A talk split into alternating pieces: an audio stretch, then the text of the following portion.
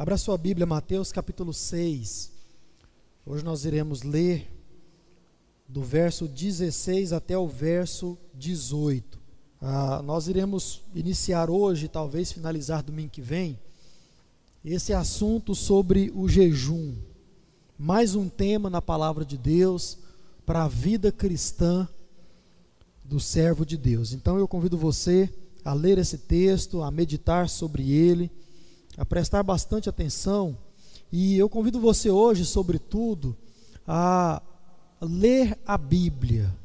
Eu disse hoje para os irmãos da mídia preparar os textos bíblicos aí, porque hoje eu disse, né, brincando, não vou pregar. Hoje nós vamos somente ler a Bíblia. Eu vou fazer alguns apontamentos, porque hoje eu quero tratar com os irmãos, ah, quero introduzir o assunto sobre o jejum para que assim nós possamos entrar futuramente nele de forma entendendo um pouco mais do que é que nós estamos lidando, o que é que nós estamos falando. Você já abriu, amém?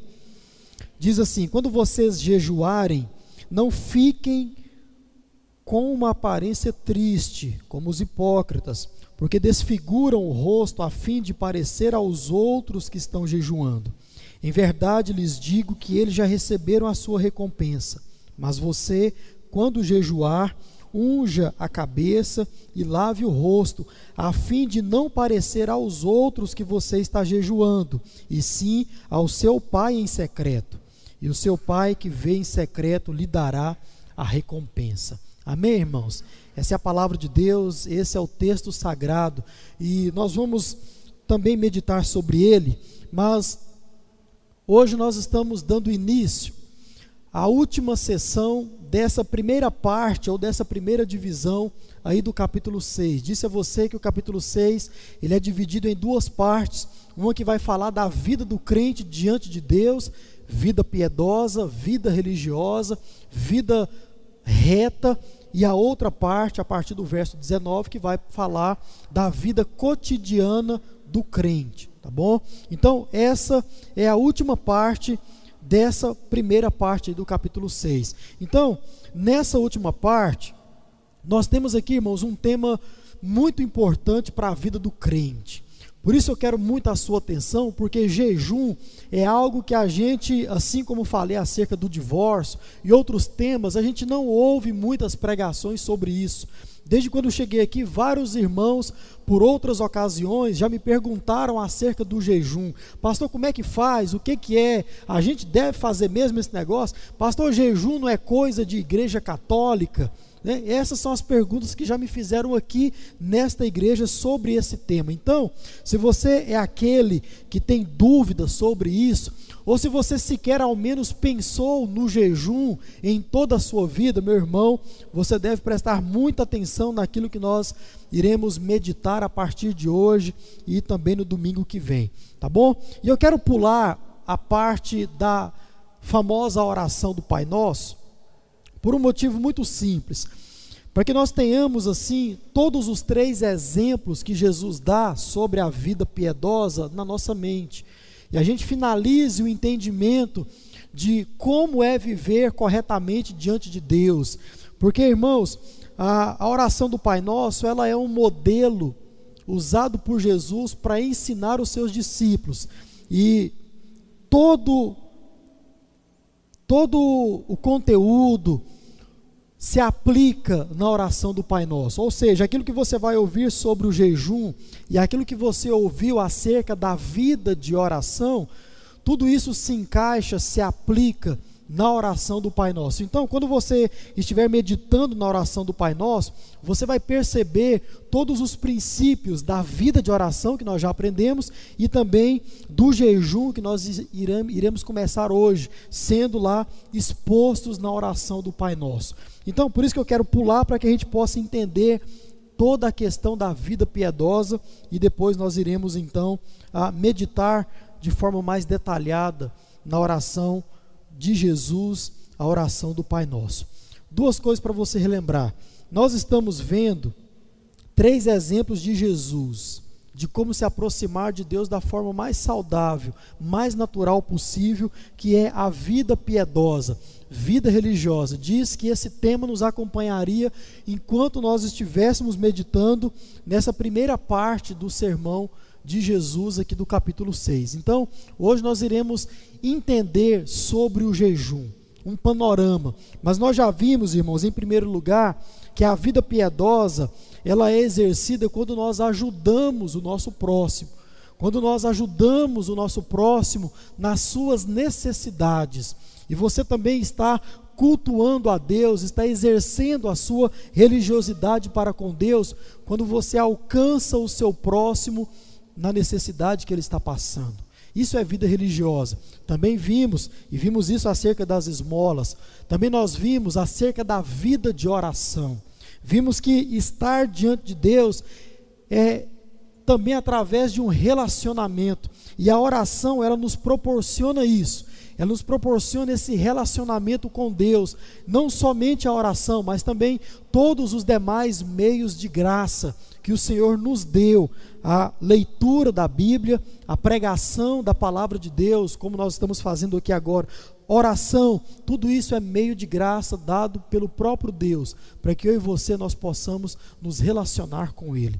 Então, tudo isso nós já vimos e hoje nós vamos continuar vendo como exercer a nossa vida religiosa diante de Deus, olhando aí para esse último exemplo dado por Jesus. E eu falei para você que você pode iniciar com tudo isso iniciar através das esmolas, iniciar através da vida de oração, iniciar também através do jejum a sua vida religiosa para com Deus. E através de tudo isso, nós vamos percebendo se nós estamos na direção correta de nos aproximar de Deus, de exercer a nossa vida cristã. Então nós vamos percebendo tudo isso além de muitas lições além de muitas coisas práticas, muitas coisas que nós podemos olhar e perceber que nós nunca tínhamos pensado por esse lado. E agora nós temos a oportunidade de aprender, e aprendendo o que o Senhor espera de mim e de você, é que nós venhamos a praticar a palavra dele, tá certo? Então, hoje eu quero fazer uma introdução. Eu quero dar aquilo que nós já chamamos, né, em outras ocasiões, de um panorama. Você vai olhar o jejum de cima. Você vai ter a oportunidade de ver de forma geral o que é o jejum, como ele se aplica, como fazer, quem é que deve fazer. Então, nós vamos pensar sobre isso, uma introdução sobre esse assunto de forma geral, um panorama, uma visão do alto sobre esse tema importante na vida do crente, para que assim depois nós possamos trabalhar com mais cuidado a, a, os pormenores, inclusive que está aqui nesse texto que nós lemos aqui nessa noite. E como eu falei, eu quero muito a sua atenção, e mais ainda, vai estar sendo projetado aqui os textos bíblicos, para que nós possamos ter uma agilidade maior, mas irmãos, é importante que você possa marcar esses textos aí na sua Bíblia. Se você é daqueles que consegue rapidinho abrir a palavra, se não, você, eu quero que você leia comigo aqui na projeção os textos, para que você possa ter um bom embasamento bíblico acerca do jejum, tá certo? Ah, uma coisa que eu quero iniciar falando é que esse tema Repito, ele é muito importante na vida do crente. Mas, irmãos, uma coisa interessante de se notar na vida de quase todos os cristãos e na maioria é que, irmãos, o jejum não faz parte da vida de muitos crentes. O jejum não nos acompanha quando o assunto é relacionamento com Deus. Irmãos, a igreja, isso não é um problema somente local ela tem negligenciado esse tema importante na vida dela.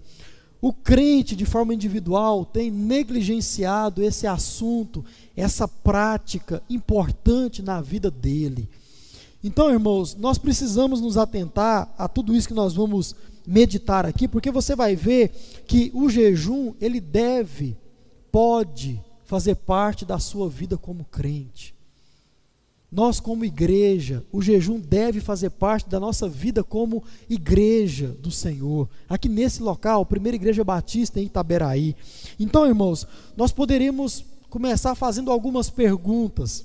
E você vai ver, e se você for sincero, como sempre falo, você vai perceber que o jejum não faz parte da sua vida religiosa, da sua vida diante de Deus. Por exemplo, ah, você como crente já jejuou? Você já praticou o jejum alguma vez em toda a sua vida de crente? Outra pergunta: você sabe o que é jejuar? Você sabe como fazer um jejum? Você sabe em que ocasiões se faz um jejum? Você sabe as implicações do jejum? Você sabe para que que se faz um jejum? E como já falei, você sequer, irmão, já se interessou por esse tema? Procurar saber, procurar ler, procurar ouvir sobre isso. Irmão, se a gente for sincero, a maioria das respostas para essas perguntas será não. Não. Nunca fiz, pastor, nunca achei importante, achava que isso era só coisa de essas igrejas neopentecostais aí. Então, irmãos, não. Talvez seria a sua resposta para a maioria dessas perguntas e quem sabe até mesmo para todas elas. Agora, infelizmente, essa possível resposta não, ela não causa, irmãos, um espanto ou uma surpresa. Não causa. Porque, como falei, esse não é um problema de igreja local. Esse é um problema da igreja ao longo dos tempos. Principalmente nós, como, como denominação batista, nós não temos a prática de incentivar a igreja a praticar o jejum, ou incentivar os crentes de forma individual a praticar o jejum. Porque, irmãos, essa prática ela tem sido deixada de lado há muito tempo, há muito tempo. Talvez você até já jejuou, mas parou de fazer isso. Porque isso tem sido abandonado. E se a gente for olhar para a nossa vida de devoção a Deus, se a gente for olhar para as nossas práticas religiosas, para os nossos costumes, para os nossos ritos religiosos, irmãos, nós vamos ver que o jejum não faz parte de nada disso. Você ora, você canta, você lê a Bíblia, você ouve a palavra de Deus, você é presente, participante nos cultos, ou seja, tudo que envolve uma vida religiosa é bem possível que você pratique, mas o jejum, talvez não. Talvez não, porque isso não é incentivado, isso não é pregado, não é ensinado acerca disso. Então, por isso que nós devemos prestar muito atenção.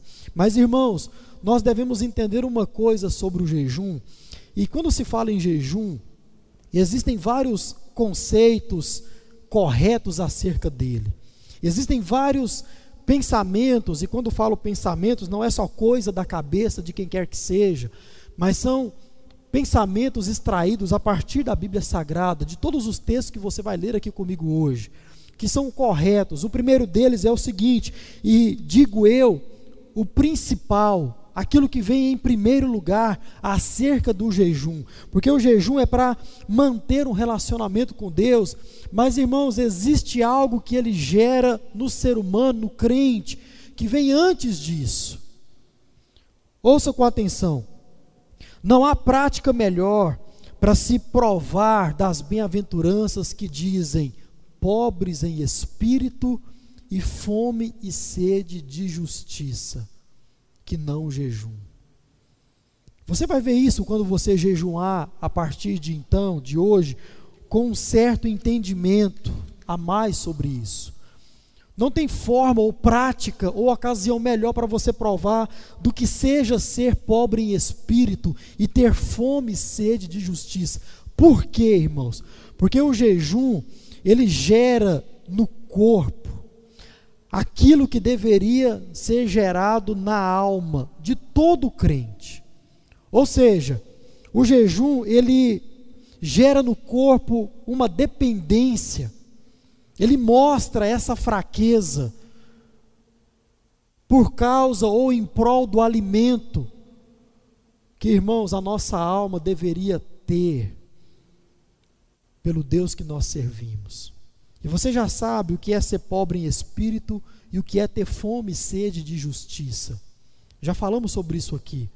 Quando você praticar o jejum, você vai entender de fato o que é isso, porque é aquilo que será gerado no seu corpo, e isso vai exemplificar, ou vai até mesmo passar para a sua alma, e você vai entender o que é ter sede de Deus, ter fome de Deus, buscar incessantemente a face do Deus Todo-Poderoso. O jejum gera isso na vida do crente, por isso a importância dele na vida pessoal do crente e também na vida de toda a igreja. Então, irmão, certamente eu e você nós precisamos entender um pouco mais sobre isso.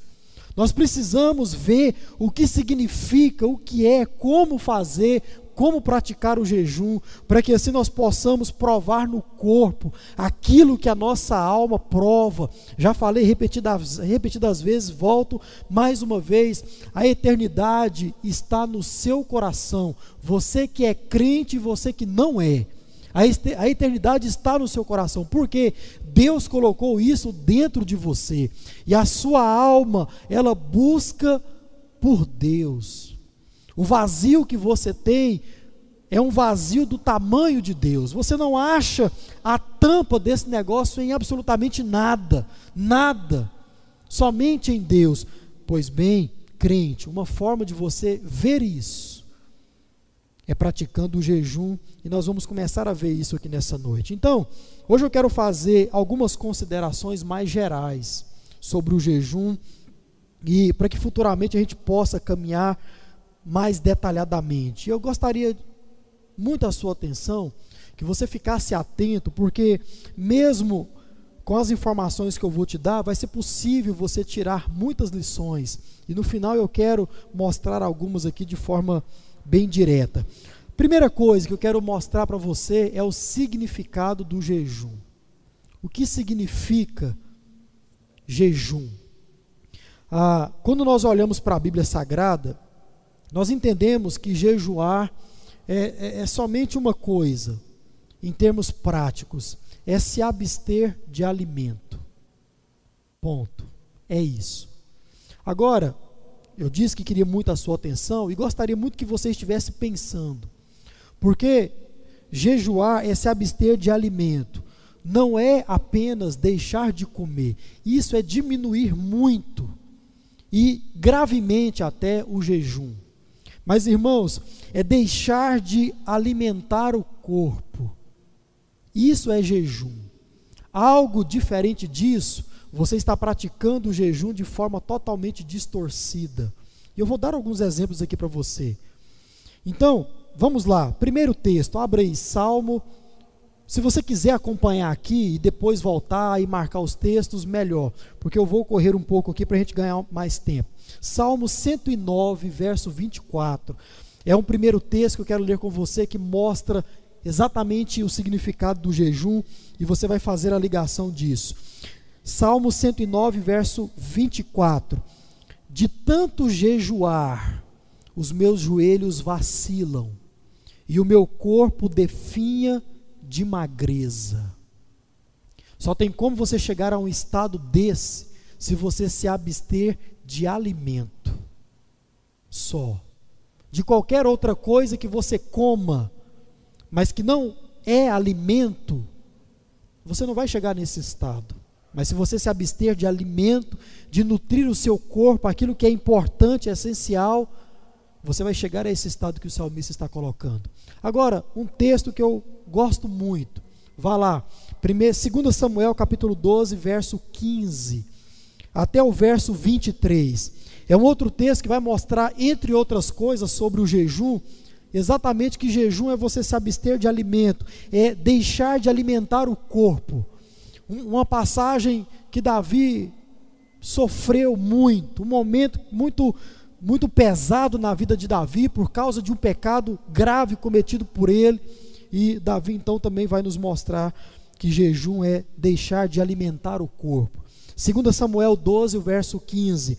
Então Natã foi para a sua casa, e o Senhor feriu a criança que a mulher de Urias, Betseba, né, teve com Davi, e a criança adoeceu gravemente. Davi suplicou a Deus pela criança. Davi jejuava e, entrando em casa, passava a noite deitado no chão. Então os anciãos do seu palácio se aproximaram dele para o levar, para o levantar do chão. Porém, ele não quis e não comeu com eles. No sétimo dia, a criança morreu, e os servos de Davi ficaram com medo de informá-lo que a criança havia estava morta, porque diziam: quando a criança estava viva, falávamos com ele, mas ele não dava ouvidos à nossa voz. Como então vamos dizer a ele que a criança morreu? Poderá fazer alguma loucura. Mas Davi notou que os seus servos cochichavam uns com os outros e entendeu que a criança havia morrido. Então perguntou: A criança morreu? Eles responderam: Morreu. Então Davi se levantou do chão, lavou-se, ungiu-se, trocou de roupa, entrou na casa do Senhor e adorou. Depois voltou para o palácio e pediu o que, irmãos? Comida. Puseram-na diante dele e ele comeu. E os seus servos lhe disseram: Que é isto que o Senhor fez? Pela criança viva o Senhor jejuou e chorou, mas depois que ela morreu, se levantou e se pôs a comer. Davi respondeu: Enquanto a criança ainda estava viva, jejuei e chorei, porque dizia: Talvez o Senhor se compadeça de mim e a criança continuará viva. Mas agora que ela morreu, por que jejuar? Poderei eu trazê-la de volta? Eu irei até ela, mas ela não voltará para mim. Então, Salmo e a vida de Davi aqui nesse momento difícil mostra que jejum é deixar de alimentar o corpo. Menos que isso, você não estará praticando o jejum de forma séria. O jejum, irmãos, não é para ser feito de qualquer jeito. Não é para ser deixado de comer somente quaisquer coisas que não sejam alimentos. Ou seja, irmãos, não é se abster de qualquer coisa, sobretudo de coisas desnecessárias, coisas fúteis, mas sim de alimento. E aqui, irmãos, eu, eu, eu, eu me lembro de muitas, muitos detalhes que eu já recebi sobre jejum. Por exemplo, a, a, já fui induzido até a, a, deixar de, de a jejuar com churrasco, por exemplo. Estava numa igreja e a equipe de louvor decidiu que nós iríamos jejuar churrasco. Irmão, você come churrasco todo santo dia? O churrasco faz parte da sua alimentação para nutrir o seu corpo, para que você não chegue ao estado de, de, de magreza que o salmista está dizendo aqui. Outro tipo de jejum que já, já conheci. Um dia alguém me chamou no WhatsApp, foi me agradecer por um sermão. E falou de uma forma que me conhecia. Só que eu não tinha o número gravado e também a pessoa não tinha foto no WhatsApp. Aí ela agradeceu pela mensagem, falou algumas coisas. Eu, primeira coisa, quando um número desconhecido me manda é quem é? Ô oh, pastor, é fulano de tal. Isso aqui, irmãos, na igreja, não é membro aqui não. Ah, é fulano de tal. Eu falei, ah, tudo bem, irmão, obrigado, Deus abençoe, tarará. Aí não falei nada e ela veio se justificar. O pastor não me conheceu porque não tem foto no meu Instagram, não é, pastor? Eu falei, é, e eu não tenho o número salvo também, não sei o quê. Não, pastor, é porque eu estou fazendo um jejum de foto de perfil de, do WhatsApp. Irmão, misericórdia. O que que nós fizemos talvez até por não entender o que significa o jejum. Você se abster de colocar uma foto no perfil do seu WhatsApp e falar que está jejuando a Deus por causa disso, com isso. Jejum é se abster de alimento, daquilo que é necessário, primário para a vida de qualquer ser humano.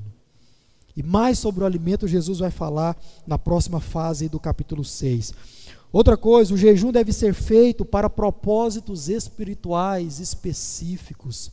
Eu convido você a prestar atenção em todos os textos que será lido aqui ainda, para você perceber isso, que o jejum não é feito por coisas banais, fúteis, da vida cotidiana do ser humano. Não é para isso. Ou seja, irmãos, não é para ser feito apenas por fazer, não é somente um rito gospel, um rito religioso. Já vi muita gente nas redes sociais postando jejum da semana entregue. Posta um prato de comida, jejum da semana entregue. Na outra semana, de novo, jejum da semana entregue. O que, que é isso? É um ritual, é uma banalização do jejum. E outra, você está também indo totalmente contra aquilo que o próprio Jesus disse aqui, e nós vamos entender o que Jesus disse aqui de forma mais clara a partir do domingo que vem. Mas irmãos, num primeiro momento, o jejum, ele não é para mostrar para os outros, principalmente que você acabou de deixar isso. Você pode fazer isso em alguma instância e você vai entender sobre quais são. Mas, irmãos, não é para ser feito apenas por fazer, não é para ser feito por coisas banais da vida. Observe isso em todos os textos que será lido aqui nessa noite. Isso por quê, irmãos? Porque o jejum, ele tem uma, uma implicação, ou ele tem uma, uma significância, até que nós podemos colocar como humilhação. Jejum significa ou está ligado a você se humilhar perante Deus sobre um determinado fim. Pergunto a você: há necessidade de você se humilhar a Deus ou diante de Deus por qualquer coisa? Tem necessidade disso? Pastor, eu quero um carro novo. Você precisa se humilhar diante de Deus por causa desse carro? Pastor, eu quero isso para minha carreira. Você precisa se humilhar diante de Deus por causa disso? Não. Não. E você vai ver tudo isso nos textos que será lido, porque o jejum, ele está ligado à humilhação. O termo humilhação, quando nós traduzimos ele do hebraico, porque esse termo vem do Antigo Testamento, ele significa, irmãos, afligir a alma. Humilhação é exatamente isso, afligir a alma. Salmo 35, verso 13. Olha só o que que o salmista diz: "Quanto a mim, Porém, estando eles enfermos, você vai vendo os motivos do jejum para o jejum. As minhas roupas eram pano de saco. Eu afligi a minha alma com o que, irmão? Com jejum. E em oração me reclinava sobre o peito. Qual é a forma de afligir a alma? De acordo com a palavra de Deus, se abstendo daquilo que é necessário. E quando você faz isso, você está se humilhando perante o Senhor em prol de alguma coisa. Que coisa é essa? Coisas banais? Não. São propósitos específicos e no campo espiritual. Segunda coisa que eu quero que você entenda: primeiro, o que significa o jejum? Se abster de alimento significa humilhação. Humilhação significa afligir a alma. Segunda coisa, o jejum foi algo estabelecido por Deus na lei de Moisés para que o povo de Deus pudesse praticar, exercer. E aqui entra já um aspecto importante, porque se nós abandonamos o jejum, nós estamos descumprindo algo que Deus estabeleceu para nós, povo dele. O povo de Deus deveria praticar o jejum uma vez por ano, só. Depois, antes de chegar os tempos de Jesus, ali perto de Jesus chegar, os escribas e fariseus começaram a deturpar tudo isso e passaram-se a jejuar duas vezes por semana. Isso está escrito na Bíblia, você conhece. E eles se vangloriavam por jejuar duas vezes por semana. Mas por quê? Mas o ponto aqui é que foi estabelecido. E ele é tratado no Antigo Testamento como o dia da expiação ou o dia da purificação. Quero ler um texto com você, Levítico capítulo 16, de 29 a 31, e preste atenção na colocação do termo humilhação. O termo jejum não aparece nesse texto, na lei, mas você vai entender de forma clara que, se, que é exatamente disso que Jesus, que a lei, melhor dizendo, está falando. É do jejum, porque você já sabe o que significa o termo humilhação. Levítico 16, 29 a 31, primeira vez que aparece sobre o jejum, a lei do jejum. Isto lhe será por estatuto perpétuo. No sétimo mês, aos dez dias do mês, vocês se o que? Humilharão e não farão nenhum trabalho, nem o natural da terra, nem o estrangeiro que peregrina entre vocês. Porque naquele dia, nesse dia da expiação, se fará expiação por vocês para purificá-los, e vocês serão purificados de todos os seus pecados diante do Senhor. É sábado de descanso solene para vocês, e vocês se humilharão. É estatuto perpétuo. Outro texto, Lucas, Levítico 23, o verso 26 a 32, é uma continuação da lei.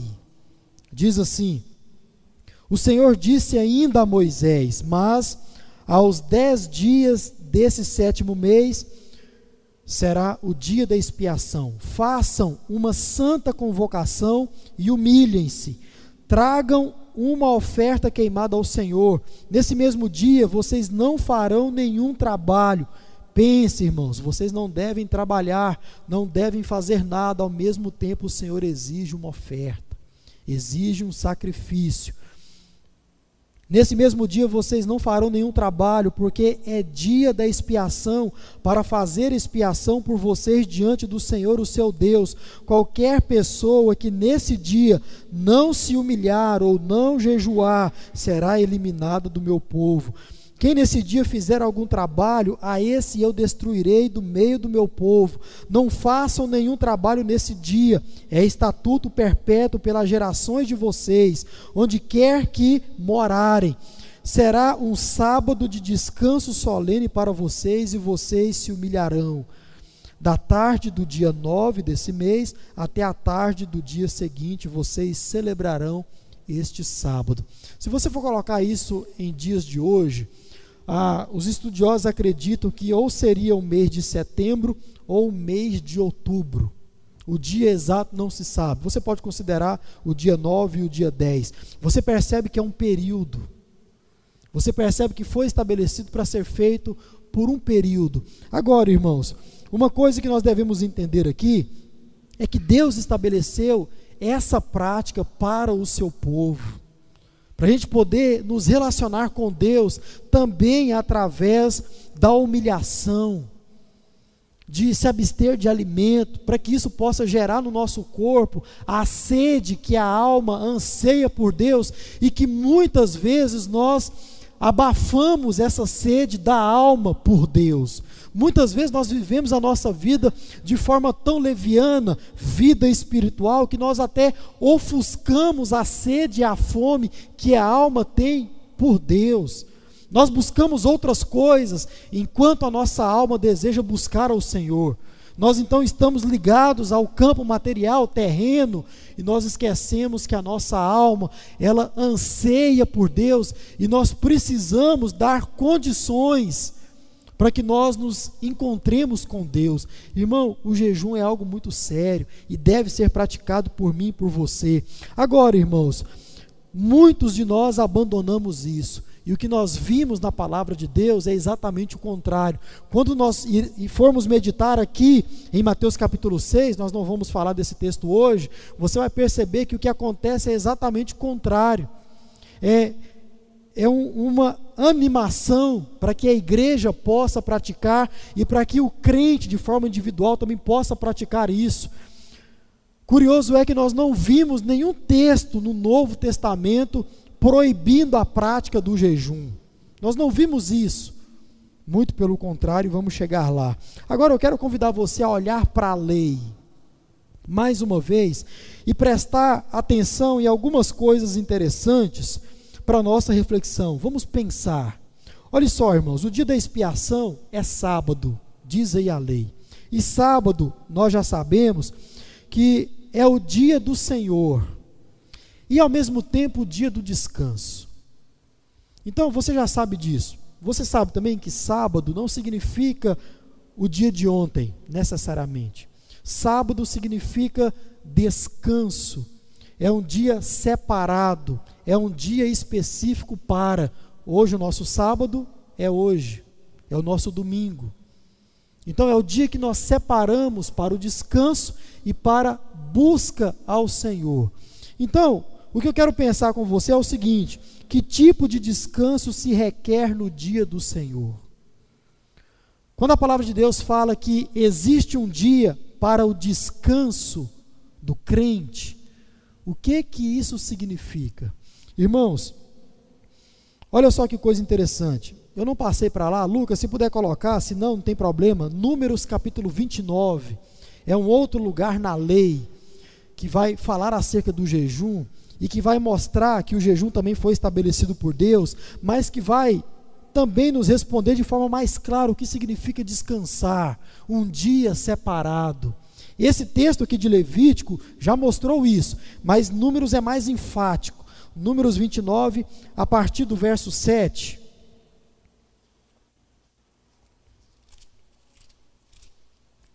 Deixa eu ler esse texto com você. 29, 7. No dia 10 deste sétimo mês, portanto, se trata da mesma lei, vocês terão santa convocação.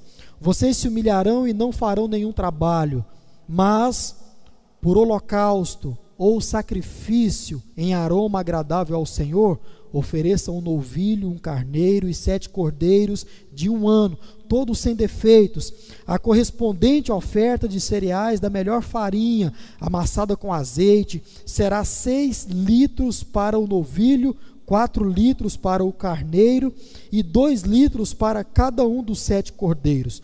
Ofereçam também um bode para oferta pelo pecado, além da oferta pelo pecado, para fazer expiação e do holocausto contínuo e da correspondente oferta de cereais com as libações que acompanham.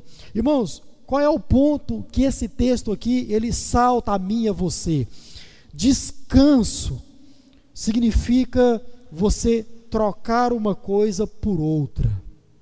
Descanso significa você separar um tempo, um momento, quem sabe até um dia inteiro, para buscar a face do Senhor. Esse é um outro conceito de jejum, de expiação, de se humilhar perante o Senhor. O jejum fica muito claro na lei que é o que? Um dia, um momento de troca de afazeres, troca de deveres, troca de prioridades. Esse termo, prioridades, muitos concordam que não existe. Porque ou existe uma prioridade ou não existe prioridade alguma. Não existem prioridades. Porque não tem como você qualificar uma melhor ou colocar uma na frente da outra. Então, o que significa descanso para o cristão à luz da palavra de Deus na lei? Irmãos, é a prática de colocar a prioridade no seu devido lugar que, que a palavra de Deus está dizendo? Irmão, deve haver um momento na sua vida, deve haver um dia na sua vida onde você precisa separar para buscar a face do Senhor para exaltar a face do Senhor, para se relacionar com Deus Todo-Poderoso. Isso é descansar. Claro que está envolvido o descanso do corpo, claro, não há dúvidas nisso. Mas irmãos, quando você olha para a lei, se humilhar, jejuar, é você trocar uma coisa pela outra. Ou seja, você passa tempos da sua vida, do seu dia, da sua semana, do seu mês inteiro, fazendo os seus afazeres, os seus deveres, até mesmo algumas de suas vontades. Mas, irmãos, deve haver na sua agenda um dia, um momento para o Senhor e somente para Ele para você se relacionar com Ele, para você manter, nutrir um relacionamento íntimo com Ele. Ou seja, irmãos, é o momento onde você irá substituir as suas vontades volitivas, ou seja, aquilo que você deseja e quer fazer. E é o momento também de você até mesmo substituir os seus dever fazer, ou seja, aquilo que você deve fazer olhe para a lei e vai dizer até mesmo sobre o nosso trabalho. Ou seja, naquele dia você não deverá exercer trabalho nenhum para ninguém. Por quê? esse dia é para ser tirado somente para o louvor da glória de Deus, para o seu crescimento diante de Deus, para o seu relacionamento com Deus. E você então vai estar exercendo a vida cristã de forma correta, de forma saudável. Deve haver um dia, a lei nos mostra isso. O descanso, irmãos, é o dia separado para buscar a face do Senhor. Pergunto a você: você tem esse dia? Porque, irmãos, quando a gente olha para o nosso domingo, muitos não podem dizer que esse é o dia para isso. Porque nós separamos o domingo até mesmo para o nosso descanso pessoal, corporal, físico.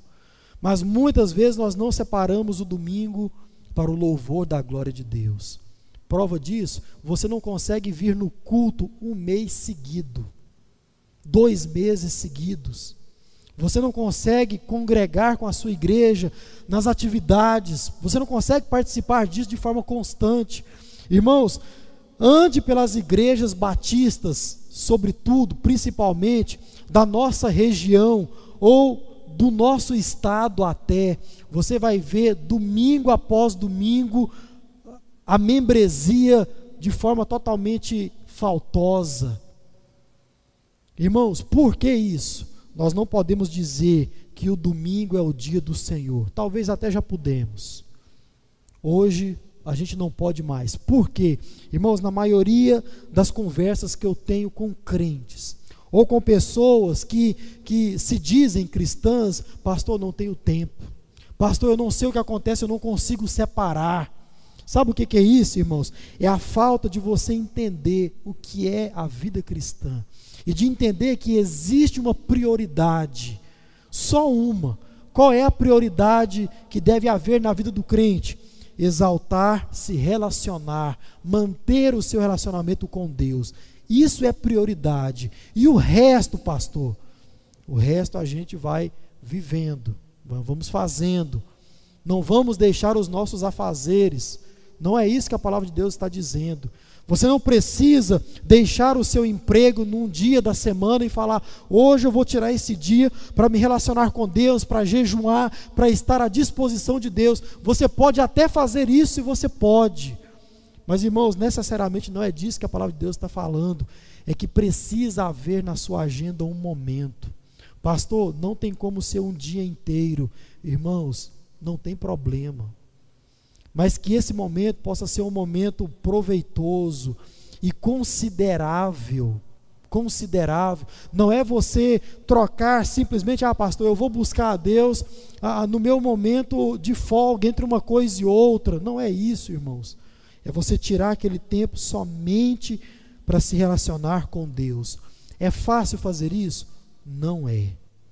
E como falei, é uma necessidade. Nós precisamos fazer isso, porque a palavra de Deus ela requer isso de nós. Jesus espera isso de nós. Vou dar uma canjinha para você. Jesus não diz: "Olha, se você jejuar, você deve fazer isso". É quando você jejuar. Jesus, Jesus já espera que isso esteja na vida do crente, do discípulo dele. Então, irmãos, algo para a gente pensar. Será que o seu domingo você pode dizer que é para o Senhor? Ou como ouvi hoje pela manhã, pastor, domingo é o dia que a feira está melhor. E a IBD é bem no horário que a feira, a verdura está fresquinha, acabou de chegar. Pastor, se eu for depois da IBD, eu não vou achar mais nada, irmão. Você tem a semana inteira para fazer compra, para fazer isso e fazer aquilo. Pastor, mas é só na feira que tem aquele negócio, irmão, e daí? Você não vai morrer se viver sem isso. Como disse alguém, o que você, o que não pode faltar na sua vida é Deus, é se relacionar com ele. E a lei diz isso para mim para você de forma muito clara. O que que é prioridade na sua vida? Você pode dizer que é a sua vida diante de Deus, é a sua vida religiosa. Terceiro e último, usos do jejum no Novo e também no Antigo Testamento. Aqui, eu vou citar para você, nós vamos ler os textos e você vai ver como, de que forma, em que ocasião em que situações o jejum era usado, era praticado. Preste muita atenção. Primeira coisa, o jejum era praticado de forma coletiva, de forma pública e também de forma particular, em ocasião de luto. 1 Samuel capítulo 31, verso 13, vai estar falando sobre a morte de Saul. E Davi mais uma vez entra como personagem nos ensinando a jejuar. Depois pegaram os ossos deles, Saul, seu filho, e o sepultaram debaixo de um arvoredo em Jades, e jejuaram sete dias. Percebam que aqui está no plural. O povo jejuou. E o entendimento aqui é que isso foi de forma pública. Foi conclamado um jejum, assim como nós já vimos também expressado na lei. Convoquem uma santa, um santo jejum, uma santa humilhação. 2 Samuel 1, verso 11 e 12 é a continuação desse episódio. Então Davi rasgou as suas próprias roupas, e todos os homens que estavam com ele fizeram o mesmo. Prantearam, choraram e jejuaram até a tarde por Saul, por Jonas, seu filho, pelo povo do Senhor e pela casa de Israel, porque tinham caído à espada. Então você percebe jejuns sendo feitos de forma pública, forma coletiva e também de forma pessoal. Outra coisa, o jejum era praticado em ocasião de arrependimento e também de remorso. Joel capítulo 2, o verso 12. Ainda assim, agora mesmo diz o Senhor: convertam-se a mim de todo o coração, com que? Está aí? Com jejum, com que mais? Com choro e com pranto. Jejum para se arrepender, por causa do arrependimento, por causa do remorso. Remorso mais ainda, 1 Reis capítulo 21, verso 27. Quando Acabe, aqui está falando do pecado de Acabe, nós lemos isso já na nossa leitura aí. Quando Acabe ouviu estas palavras, rasgou as suas roupas, cobriu-se de pano de saco e fez o quê? Jejuou, dormia vestido de pano de saco e andava cabisbaixo. Então a palavra do Senhor veio a Elias, o tesbita, dizendo: Você viu como Acabe se humilhou diante de mim? Olha o termo de novo. Portanto, visto que ele se humilha diante de mim, não trarei este mal nos dias, nos seus dias, mas nos dias de seu filho o trarei sobre a sua casa. Então você percebe aqui arrependimento, remorso, jejum sendo praticado. Outra coisa, o jejum era praticado quando havia uma calamidade pública. Irmãos, olha que maravilha é isso aqui, e veja se a igreja não deve exercer essa prática. Segunda Crônicas, capítulo 20, o verso 1 até o 3. Praticado diante de calamidade pública. Depois disto, os filhos de Moabe e os filhos de Amon, com alguns de seus neumitas, vieram para fazer guerra contra Josafá. Então vieram alguns que avisaram Josafá, dizendo: Uma grande multidão está vindo contra Judá, do outro lado do Mar Morto da Síria Eis que eles já estão em Razazon Tamar, que é em Gedi.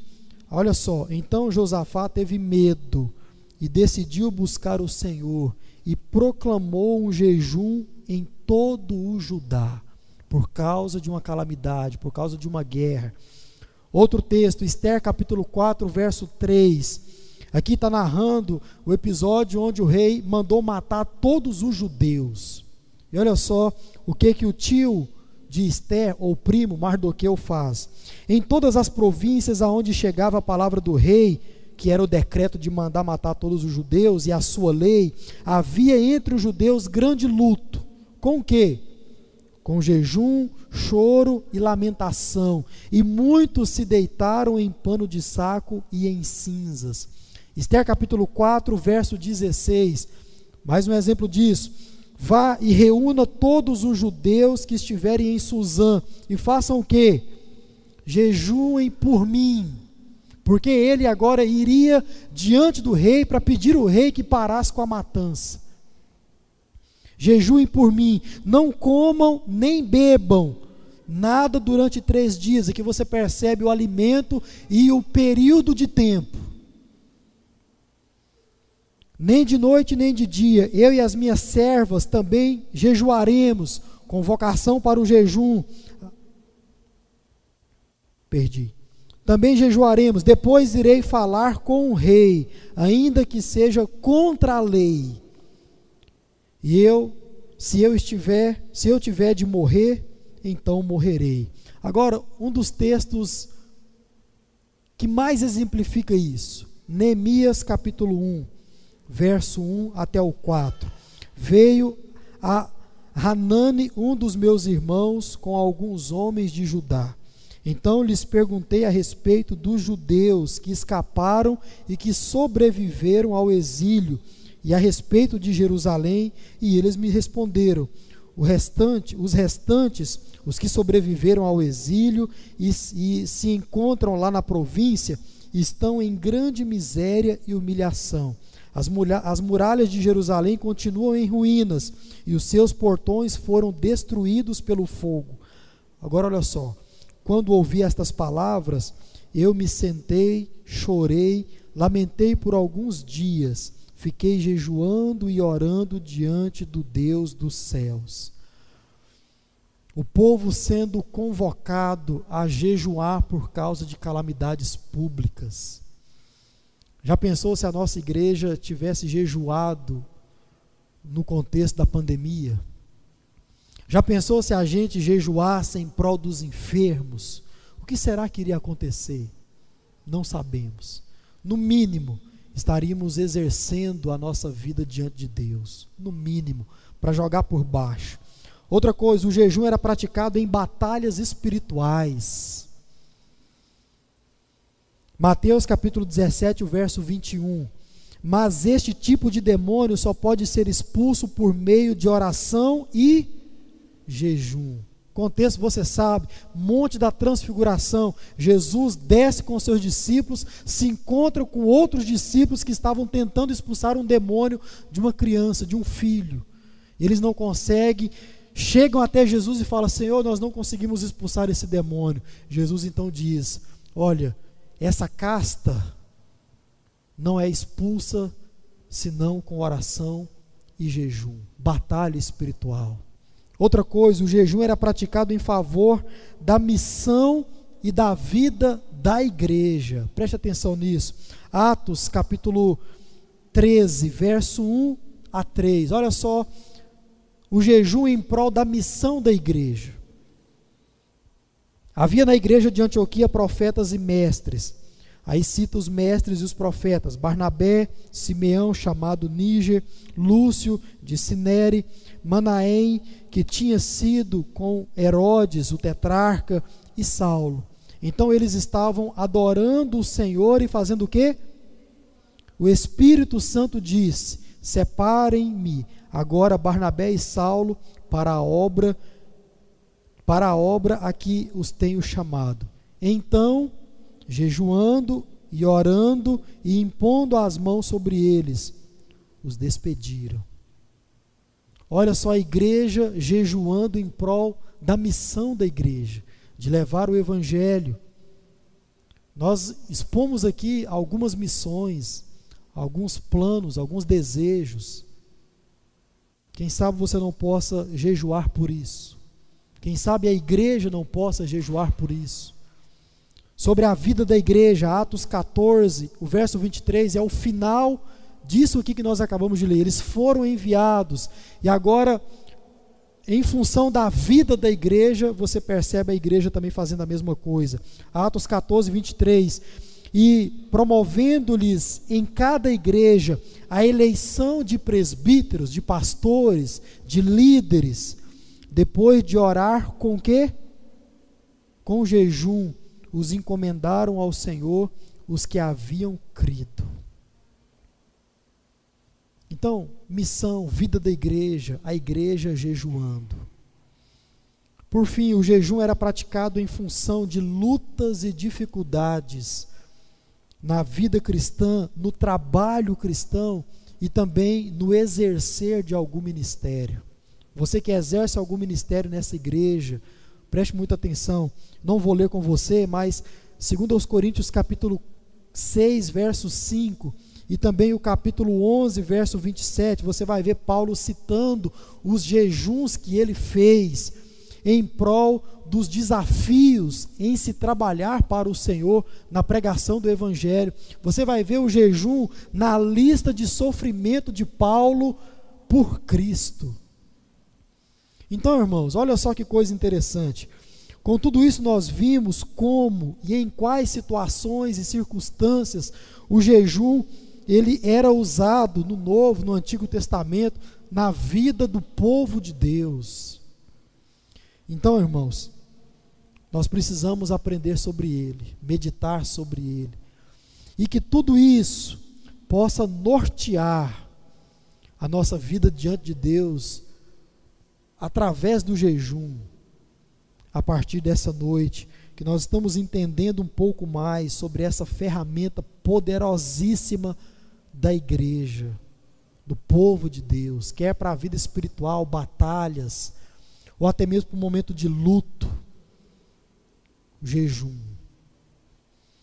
Algumas lições que nós podemos ver de todos esses textos. Primeira, o jejum é um período de tempo limitado. Você não vê jejum por um tempo contínuo. Se trata de um tempo limitado.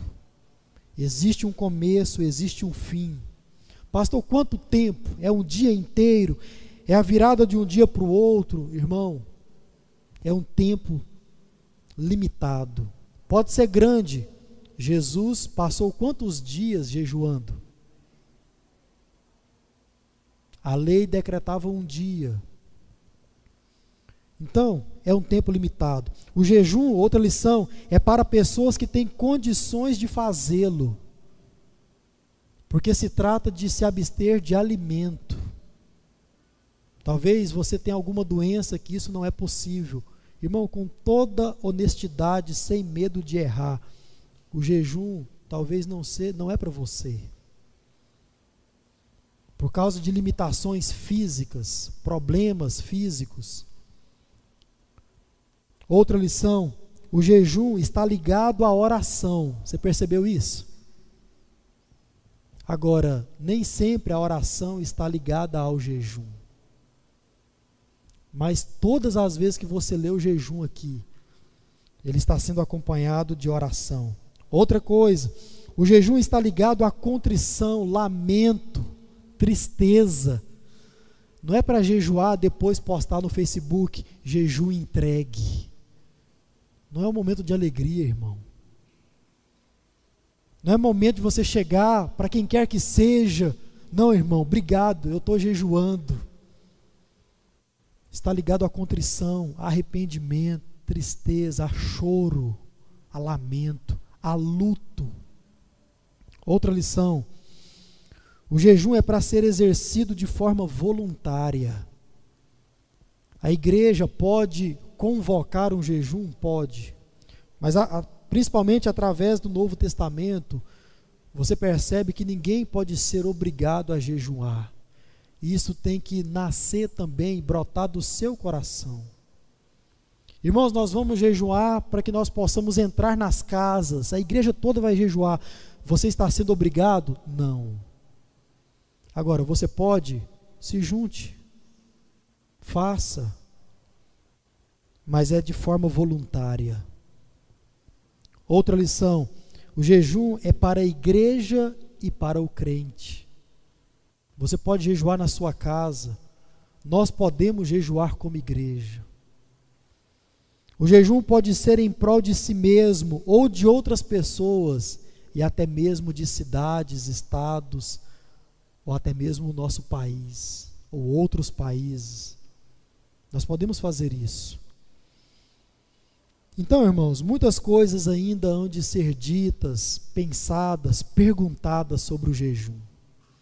Mas eu acho que nós já começamos de forma saudável, porque começamos olhando para a grande maioria dos textos da palavra de Deus que falam sobre jejum.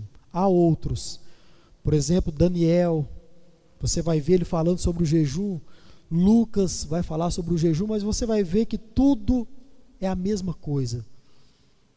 É a mesma coisa. Para adorar a Deus, para se colocar diante de Deus, para se constranger diante de Deus. Não é, você não vai ver ninguém jejuando na Bíblia por coisas banais, coisas fúteis, porque jejum se trata de um momento onde você vai se humilhar diante de Deus em prol de algo, sobretudo espiritual. Uma coisa para você praticar não poderia ser diferente. Experimente. Experimente jejuar. Pastor, eu não tenho todas as respostas. Pastor, eu não sei se eu vou estar fazendo de forma correta ou se eu vou estar fazendo de forma errada. Meu irmão, com tudo que você já viu aqui nessa noite, já aprendeu, experimente jejuar. Faça sem exageros. Ah, pastor, eu nunca jejuei e vou passar um dia inteiro sem comer nada. Irmão, não faça isso. Faça com moderação, sem exageros, respeitando os seus limites. Eu nem estava jejuando e eu fiquei sem tomar café, fui parar no cais, cego, cego. Não é com a vista embaçada, não, cego. Alguém teve que me sentar num banco para me aplicar a medicação, só porque eu fiquei sem tomar café da manhã. Tome cuidado, respeite o seu corpo, respeite os seus limites, faça sem exageros, faça com fé. Faça com fé. Faça para se colocar diante de Deus, suplicando a Deus, faça com oração, com quebrantamento, com arrependimento, faça em prol de algo legítimo que você já percebeu aqui hoje. Eu tenho certeza que você estará começando da forma correta, da forma correta. Então, experimente, experimente praticar durante a sua semana, durante os seus dias. Eu tenho certeza que assim como Deus respondeu a muitos, o Senhor também vai responder você. Agora, não jejue por causa de carro novo, casa nova, coisas banais, não faça isso. Nem usando coisas fúteis e dizendo que com isso você está se humilhando diante de Deus. Você viu como os personagens se humilhavam, rasgando as suas vestes, vestindo pano de saco não use isso de forma vã, mas experimente. Amém?